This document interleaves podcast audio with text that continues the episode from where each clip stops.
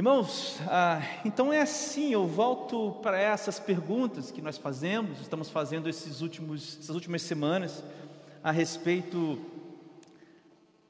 das características de Deus, porque elas envolvem, acima de tudo, quem Deus é, o que Deus é, o que Deus faz, como entendemos e como percebemos Deus. E hoje a gente tem essa pergunta: se Deus é bom, por que o mundo é mau?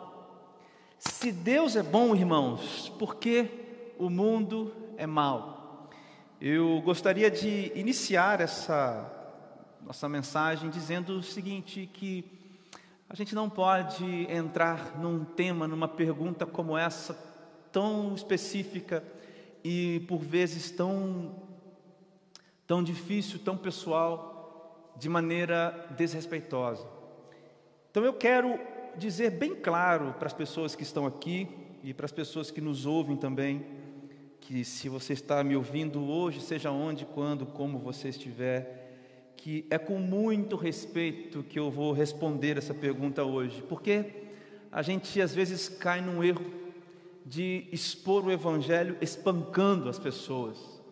A gente cai num erro de expor o Evangelho e o confronto que ele causa a partir de um espancamento emocional, conceitual, filosófico, em cima das pessoas, e essa não é a nossa intenção.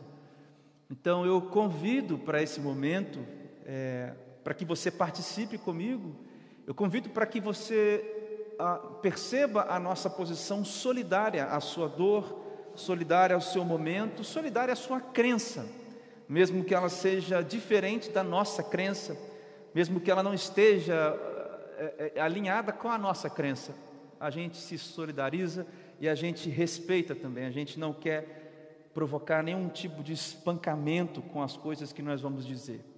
Nós cremos no que vamos dizer aqui hoje, nós cremos no que vamos expor aqui hoje, mas expomos e dizemos o que cremos da maneira mais respeitosa que puder e que puder ser exposta nessa noite. Senhor, nós te agradecemos por tudo que o Senhor fez até agora e te pedimos que o teu Santo Espírito nos ilumine, nos mostre o caminho a seguir, que o teu Santo Espírito fale conosco, porque ele tem toda liberdade entre nós para falar, para nos moldar, nos confrontar, nos consolar. Apesar de nós, Fale conosco. Por favor, no nome de Jesus. Amém. Amém. Irmãos, eu transfiro um pouco da pergunta para a seguinte pergunta: se Deus é bom, por que o mal? Porque o mundo é mal? Eu digo, eu diria, se Deus é bom, por que existe o mal?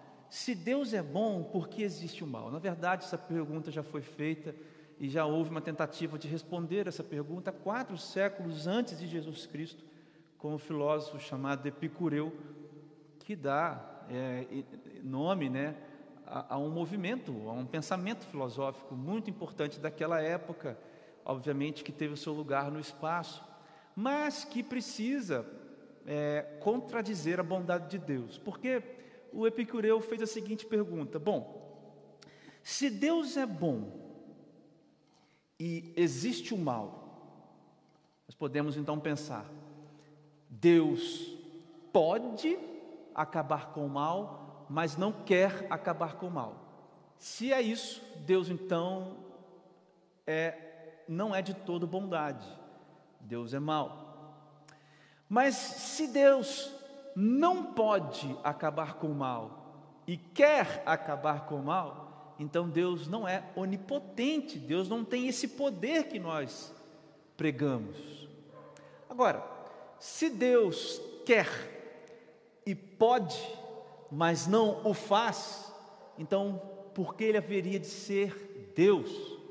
Essa é a pergunta, essa é a conclusão que o Epicuro é, é, chega é, na sua conclusão, no final da sua, dos seus pensamentos, lá no século IV antes de Cristo. E essa é uma pergunta, e, desculpa, essa é uma resposta, e eu preciso concordar, que é uma resposta válida, irmãos, não é uma resposta não válida. ela pode fazer sentido para alguém que me ouve nessa noite.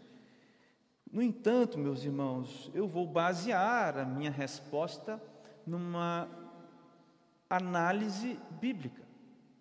E aqui está talvez o nosso primeiro ponto de divergência. Ah, você pode analisar os fatos e conceituar Deus por outro viés, mas nós acreditamos na Bíblia. Então, a partir de agora, tudo que eu disser, a partir de agora, tudo que eu disser para você, eu, eu procurei uma resposta bíblica para chegar às conclusões. Então, quatro séculos depois de Jesus, chega Agostinho. E Agostinho de Hipona foi um dos homens mais importantes, um dos mais importantes pensadores e filósofos dos primeiros, do, dos primeiros séculos.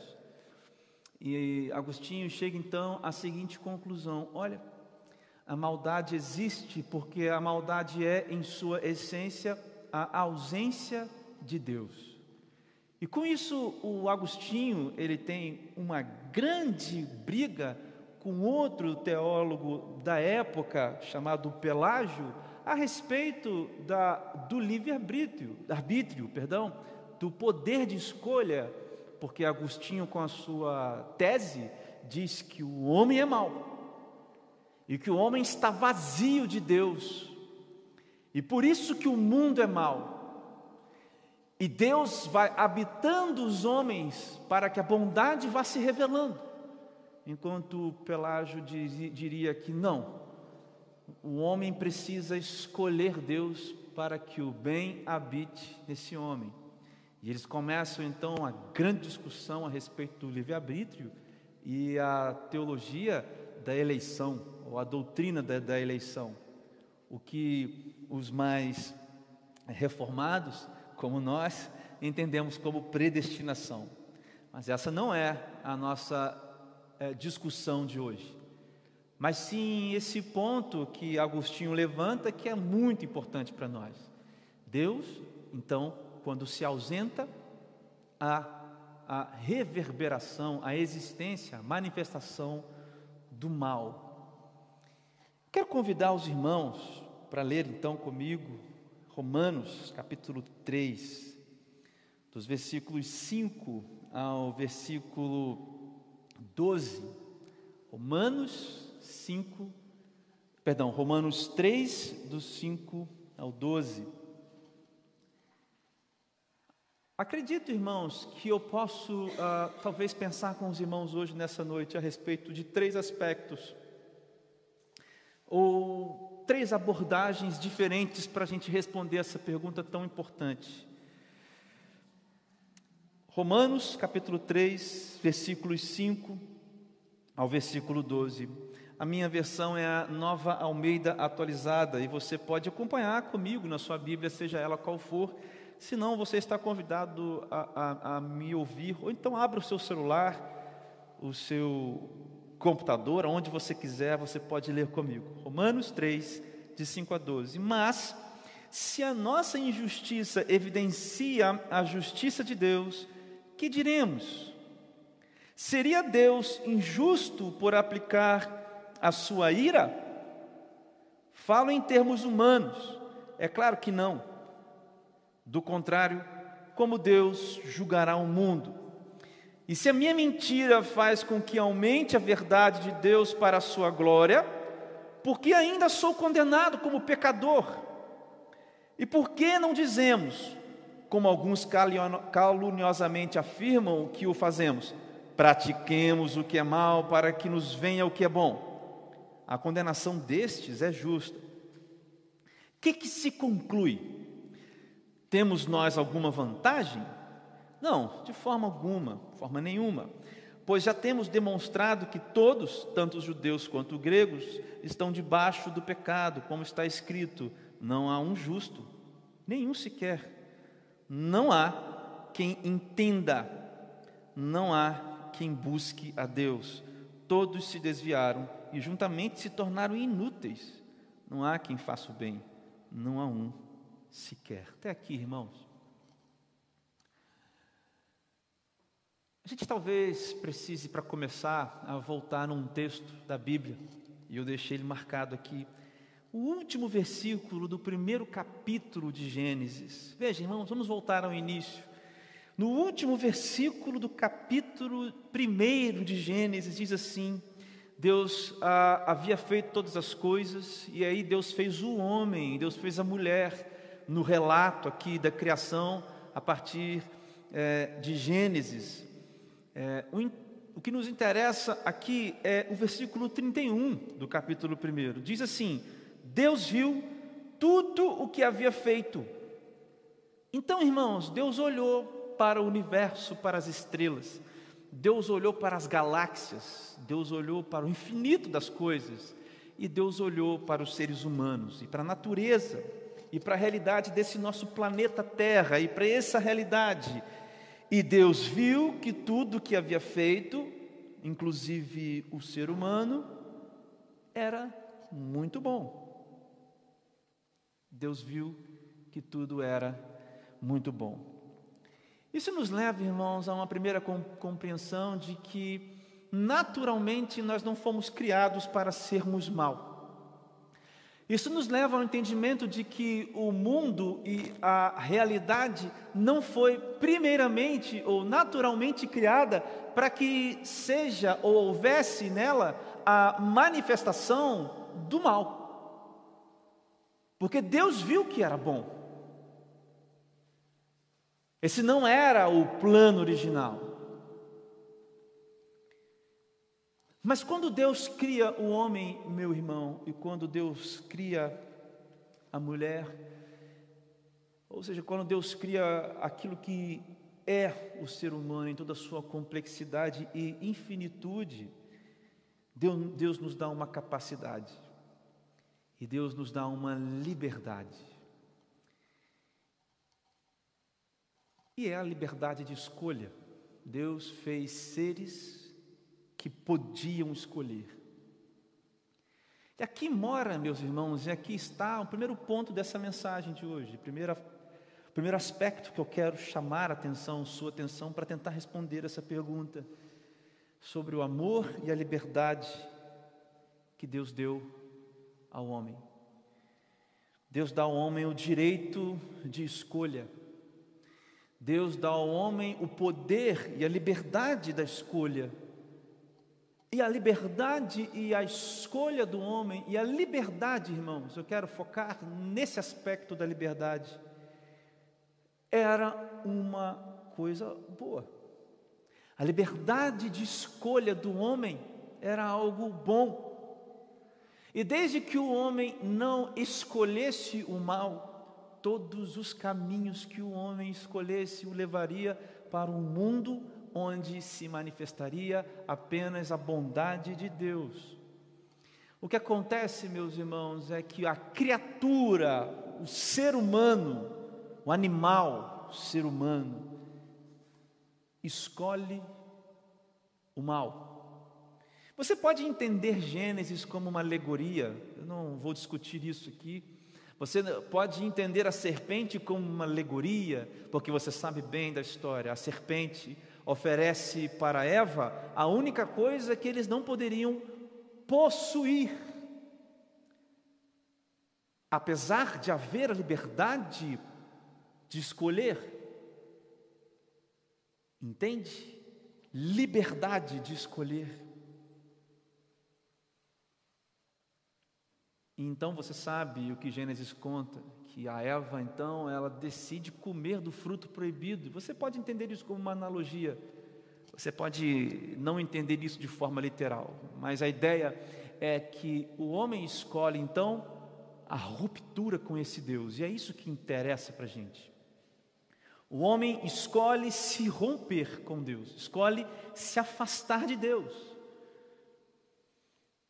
E, irmãos, é importante a gente pensar que há liberdade nessa escolha, há liberdade no, no, no, no poder escolher que Deus dá ao homem.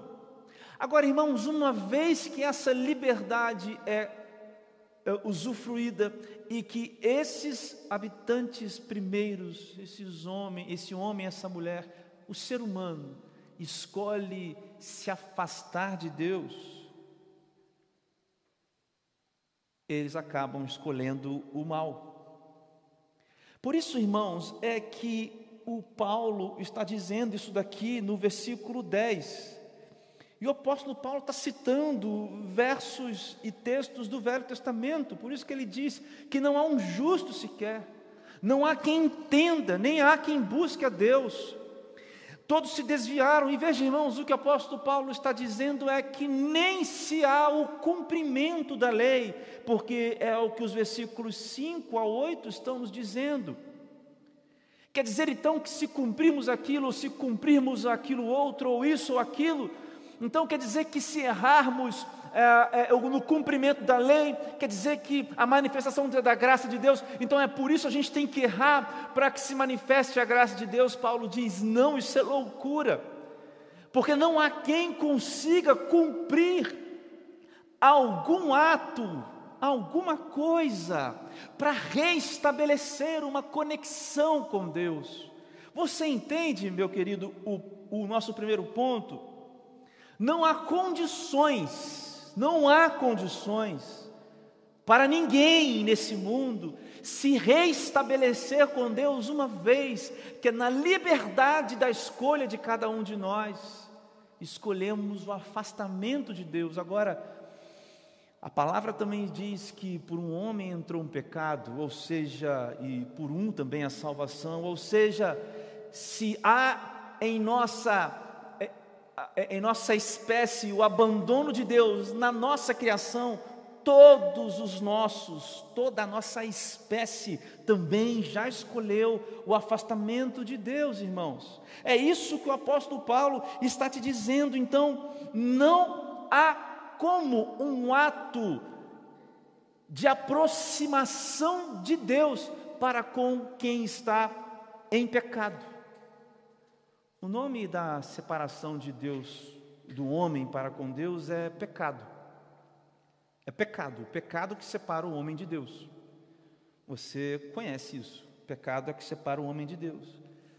Efésios 2, versículos 4 e 5 diz que estávamos mortos em nossos delitos e pecados. Então, irmãos, se Agostinho estava correto, e se a maldade é resultado da ausência de Deus, eu pergunto aos irmãos: o que é mais fácil a gente entender, ou o que faz mais sentido? Que a maldade está no coração de Deus, ou a maldade está reinando e brotando no coração daqueles que estão afastados de Deus?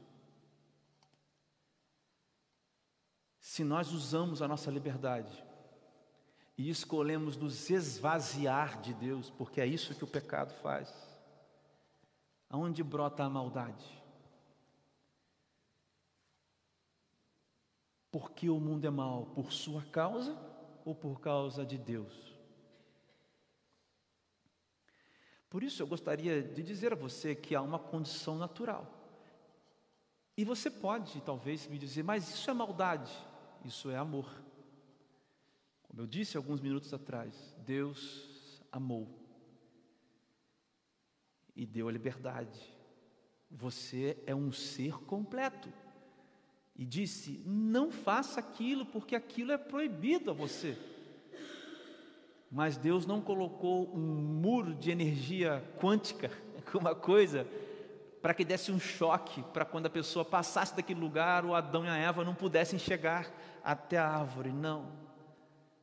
Deus deu livre arbítrio até aquele momento a cada um de nós, ou melhor, a cada um de nós na pessoa de Adão e Eva, e eles nos excluíram da capacidade de nos movimentarmos de novo em relação a Deus. É isso que eu estou tentando te dizer.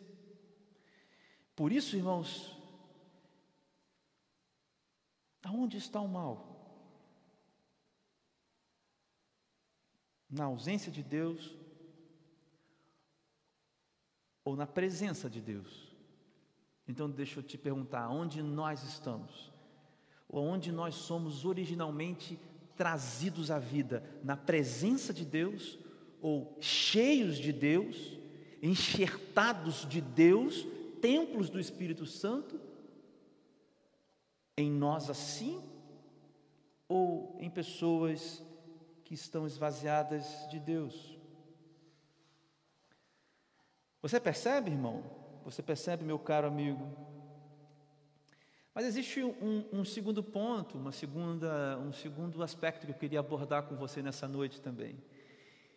Se Agostinho nos diz que a, a, a maldade é então a ausência de Deus, e se entendemos então que nós é, escolhemos enquanto raça, enquanto animal, enquanto, enquanto espécie, é, nos afastarmos, nos esvaziarmos de Deus, eu cheguei à conclusão que a maldade pertence a esse ambiente esvaziado de Deus, correto? E eu penso com você agora a respeito das escolhas. Irmãos, que tipo de escolha ou que tipos de escolhas vocês acham agora? Eu gostaria de perguntar para que você pensasse junto comigo: que tipos de escolha ou de escolhas farão as pessoas que não têm Deus, que estão esvaziadas de bondade. Que tipos de escolhas vocês pensam que haverão de fazer as pessoas que são esvaziadas de Deus? Versículo 12 diz: Todos se desviaram e juntamente se tornaram inúteis. Não há quem faça o bem. Não há um sequer. Irmãos, ah, nós olhamos para o mundo hoje e nós nos chocamos com cenas terríveis. Como nós não vamos nos chocar, por exemplo, com aquela imagem daquele garotinho que aparece morto numa praia porque ele com a sua família estavam voltando, estavam, perdão, deixando um país em guerra e, e numa situação de fuga pelo mar, tentando chegar à Europa, o seu barquinho sofre um, sofre um naufrágio e aquela criancinha então morre afogada e aparece o seu corpinho ali na beira da praia. Isso foi há, há alguns anos, como nós não nos chocamos com isso? Como nós não nos chocamos, por exemplo, irmãos, com as cenas da guerra entre Rússia e Ucrânia, com mães chorando ao ver os corpos dos filhos, com mães e filhos e filhas chorando de saudade dos pais que ficaram para lutar, e eu estou apenas citando um exemplo que aconteceu, que acontece, que está acontecendo e aconteceu nesse ano.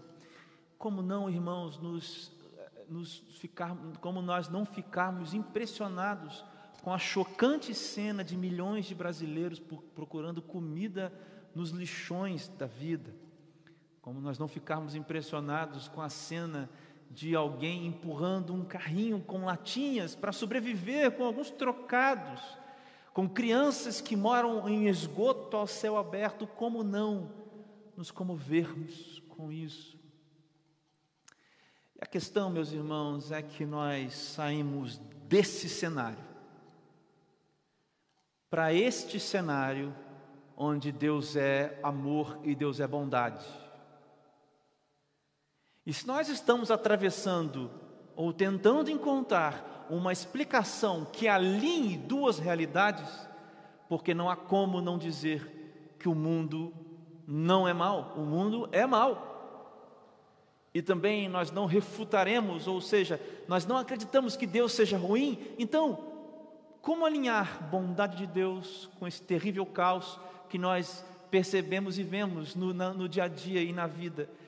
Acredito que a gente dá um pulo de um cenário para o outro sem passar por etapas. A primeira etapa é entender que o homem é esvaziado de Deus. Esvaziado de Deus, dominado pelo pecado naturalmente dominado pelo pecado. Segundo, irmãos, até chegarmos nessa outra realidade, é entender que as escolhas desse homem estão causando, estão tendo causas, estão trazendo resultados, consequências neste mundo. Então, quando nós vemos, por exemplo, crianças sofrendo, morrendo, quando nós vemos situações de guerra pelo mundo, quando nós vemos, irmãos, a fome assolando, esses são os resultados, irmãos, das escolhas, das decisões de homens e mulheres ao decorrer ou no decorrer da história que estão ausentes ou que estão esvaziadas de Deus. Não pense, irmãos, que não há consequências para as péssimas decisões que homens e mulheres esvaziados de Deus tomam. E incrivelmente, irmãos, muitas vezes esses homens e mulheres estão dizendo que são os cristãos da hora. São os candidatos, deputados, governadores, presidentes, prefeitos. Os ladrões do pão, da comida, os ladrões, os ladrões dos pães, da comida. Muitas vezes se dizem cristãos, se dizem evangélicos. E quando você olha para pessoas, talvez como Hitler, o genocida do último século, só de judeus, 6 milhões de judeus exterminados, mais de 40 milhões de pessoas mortas na Segunda Grande Guerra apenas.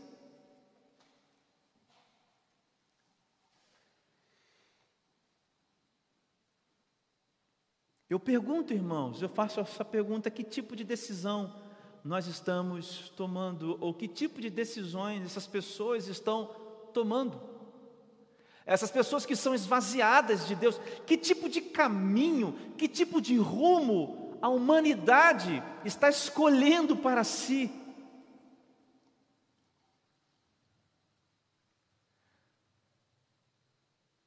Talvez eu possa perguntar isso: que tipo de escolhas ou que tipo de cenários?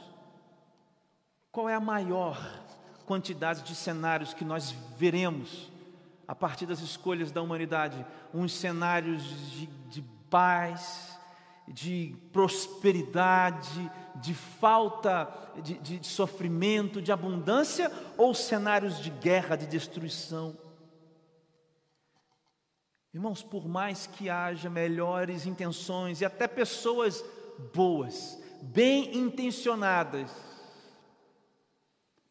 não haverá possibilidade de chegar perto da bondade de Deus se Deus não agir. Sabe, irmãos, uma vez perguntaram para o C.S. Lewis, talvez o maior escritor e pensador do último século cristão, e perguntaram para o C.S. Lewis: C.S. Lewis, por que, que Deus não acaba então com o mal?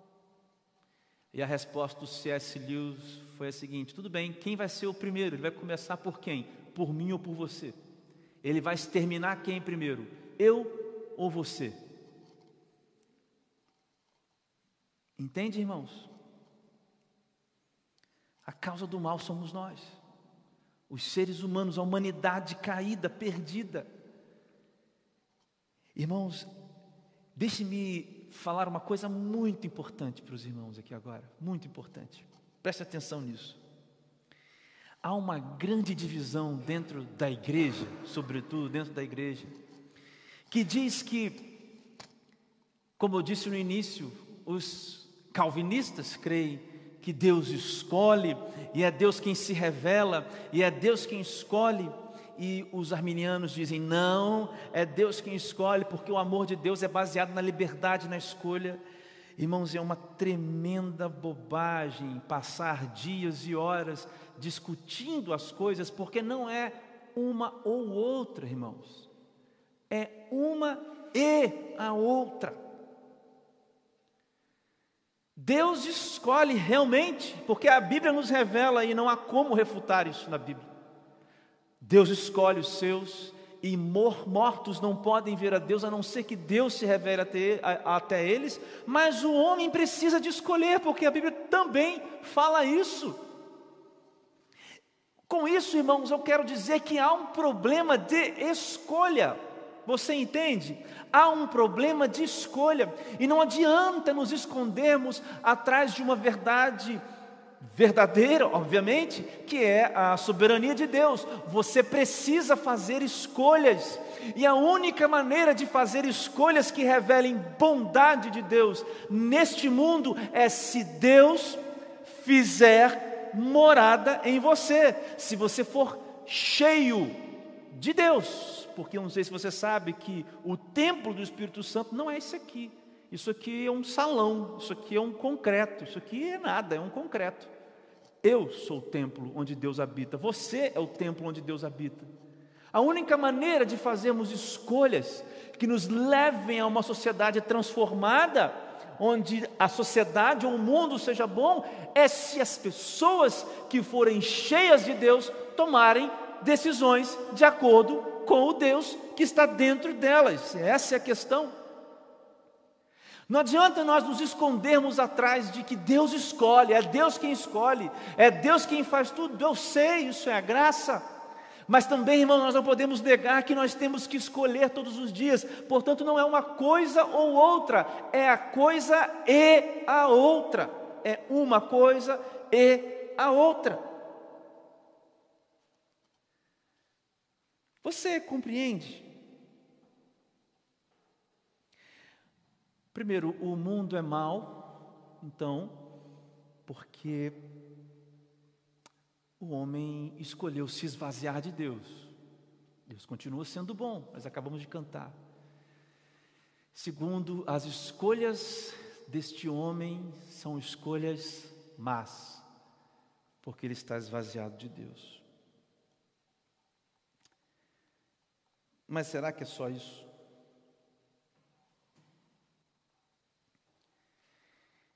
Creio que, que não, irmãos.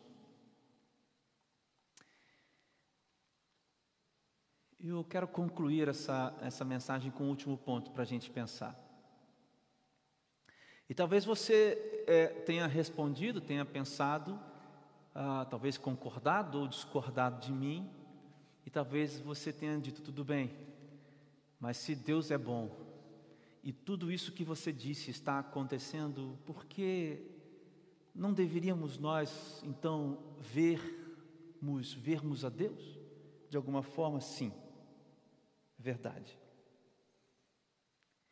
E aqui, irmãos, talvez eu esclareça um ponto que fica muito é, latente nas nossas cabeças. E talvez seja uma coisa chocante o que eu vá dizer para você nessa noite, mas eu vou dizer o que eu tenho que dizer para você nessa noite.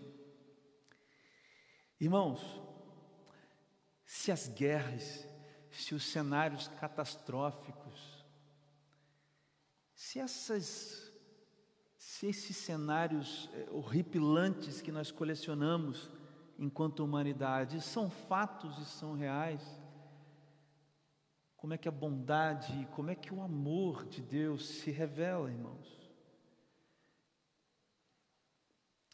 Se revela, irmãos, através da sua igreja, através de mim e através de você. E se o mundo é mau, e se muitas pessoas estão crendo que Deus é mau porque o mundo é mau, significa que eu e você falhamos, porque nós somos a contramedida, nós somos a, a resposta. Nós somos a cor que difere da cor do caos. Nós somos a luz nas trevas. Nós somos, irmãos, porque a luz habita em nós. Eu não sei que tipo de evangelho nós temos escutado, mas eu tenho percebido algum evangelho sendo pregado como nós temos que triunfar Deus acima de todos e pisoteando a cabeça, num clamor nacional por uma lavagem quase que étnica na nossa nação.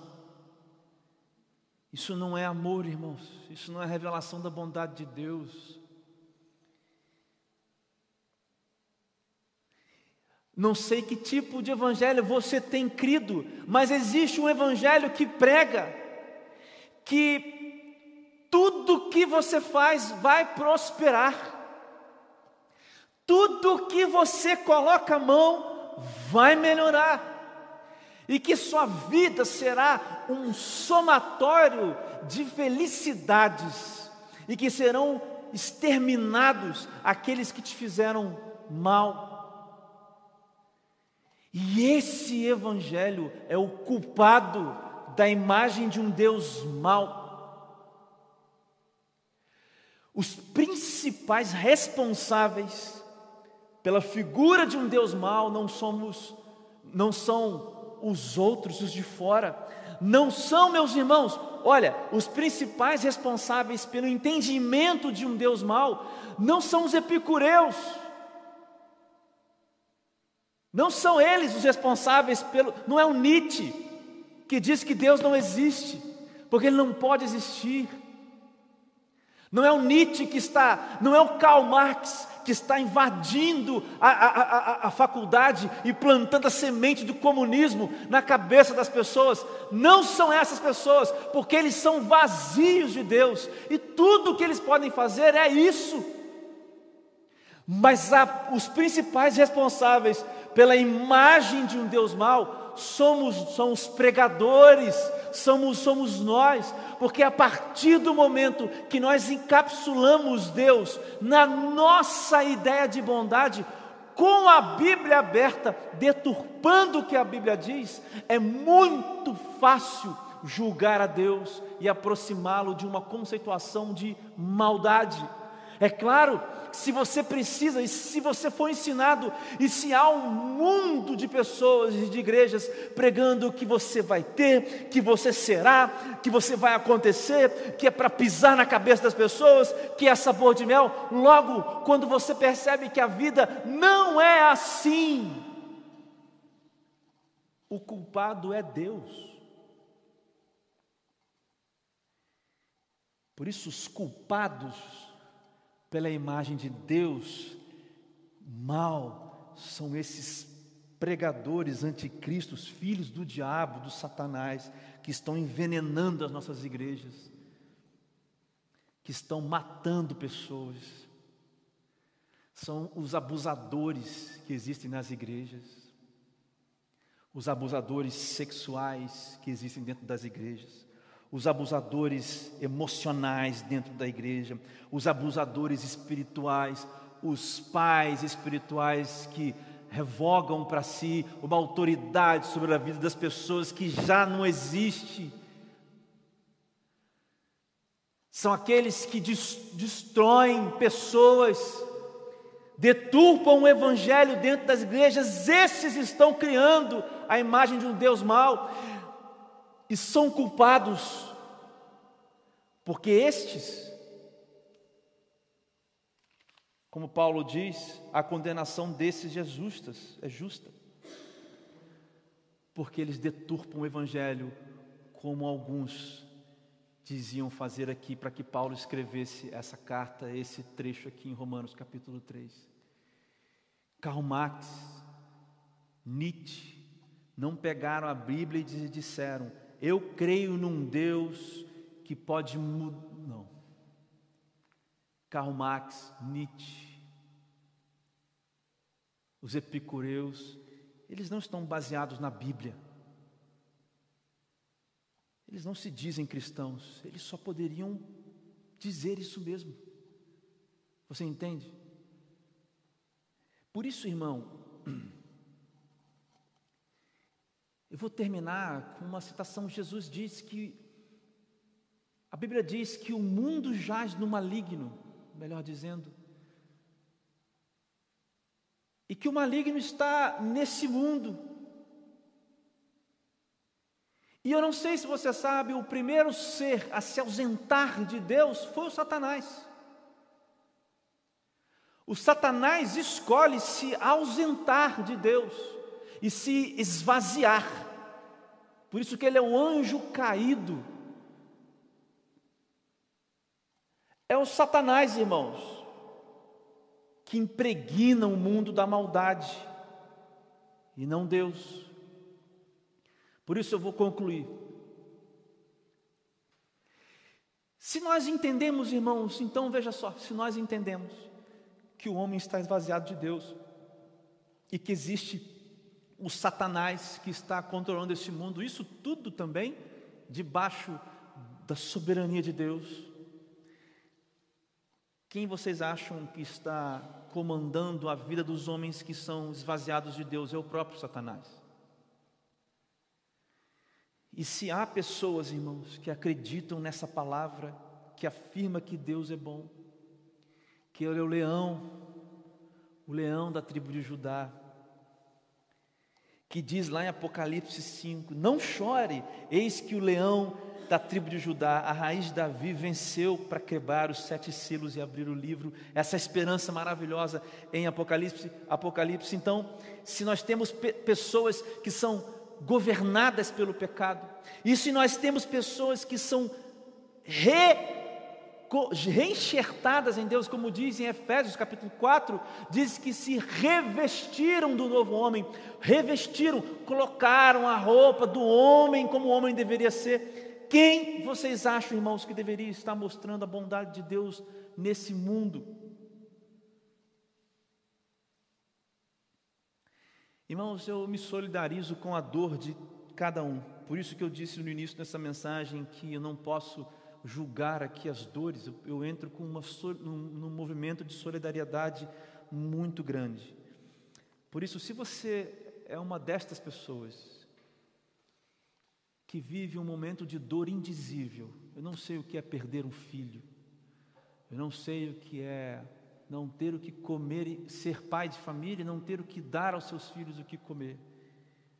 Mas eu quero dizer a você nessa noite, você que está tripudiado pela igreja, você que foi você que foi abusado por, pelas pessoas, por alguém que sofreu algum abuso emocional, físico, sexual, algum abuso espiritual, você que foi pisoteado pela maldade do mundo, você que foi assaltado e perdeu suas coisas, eu não sei, você que é vítima de alguma coisa que é da maldade do mundo, eu quero te dizer que Deus é bom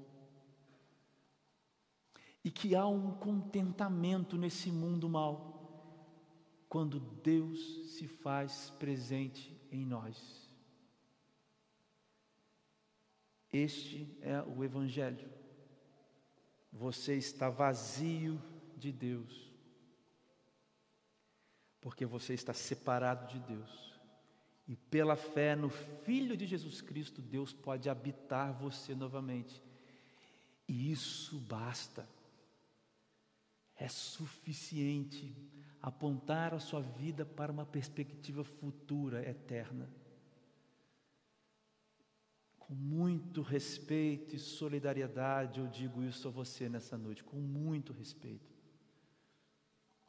Não quero aqui dizer que é fácil esse movimento, mas eu quero apontar para você esse caminho.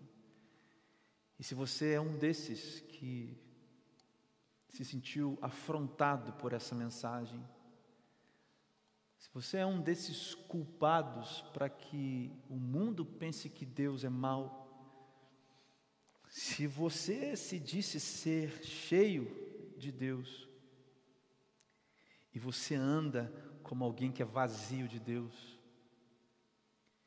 eu quero convidar você nessa noite a fazer uma oração de arrependimento. Porque é isso que você precisa nessa noite. É verdade, o mundo é mau. Mas é verdade, também Deus é bom. Se você é uma vítima desse mundo mal, eu quero oferecer a você hoje o conforto que existe na presença de Deus. Eu quero orar por você nessa hora. Feche seus olhos abaixe sua cabeça. Senhor Deus, eu entrego nas tuas mãos as pessoas que são que estão talvez, Pai, te mostrando, trazendo nos seus corações as dificuldades que viveram, as situações difíceis que viveram, Pai. São realmente vítimas, Pai, desse mundo cruel. E sabemos que ele é cruel, Pai. Sabemos, Senhor Deus, que o homem se separou de Ti e desde então vem, ti, vem tendo, Senhor Deus, decisões que vem levando a catástrofes, a desastres. Talvez, Senhor Deus, hoje seja a noite que o Senhor escolheu para salvar estas pessoas. Então, Deus, destas pessoas que fazem essa oração, te convidando para fazer morada hoje, escuta estas orações e faz habitação no coração destas pessoas, Pai. Pai, que nesta hora eles provem da paz e da bondade que existe em Ti e somente em Ti. Agora, Pai, no nome de Jesus. Amém. Eu quero fazer mais uma oração. Se você se encontrou aqui é, num mundo mau, dizendo que serve a um Deus bom, mas revelando um Deus mau.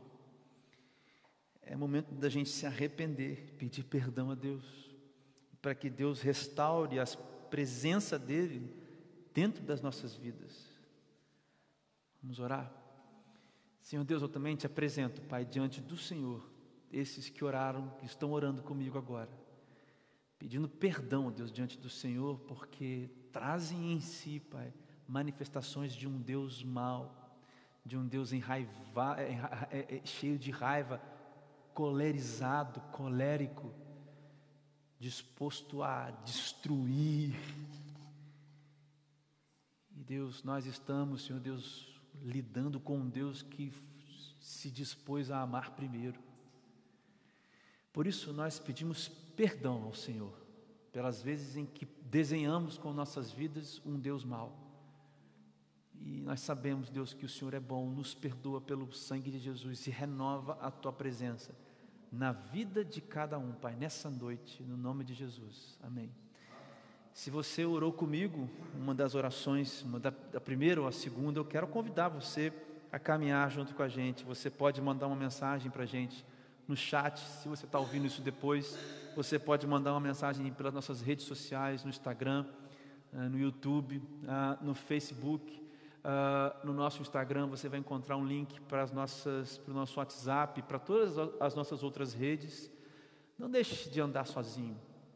Você verá a manifestação de um Deus bondoso no mundo mal, aqui, dentro da igreja, com outras pessoas que também estão se esforçando para fazer com que o Deus bondoso, amoroso, se revele a cada um de nós. Amém? Deus nos abençoe.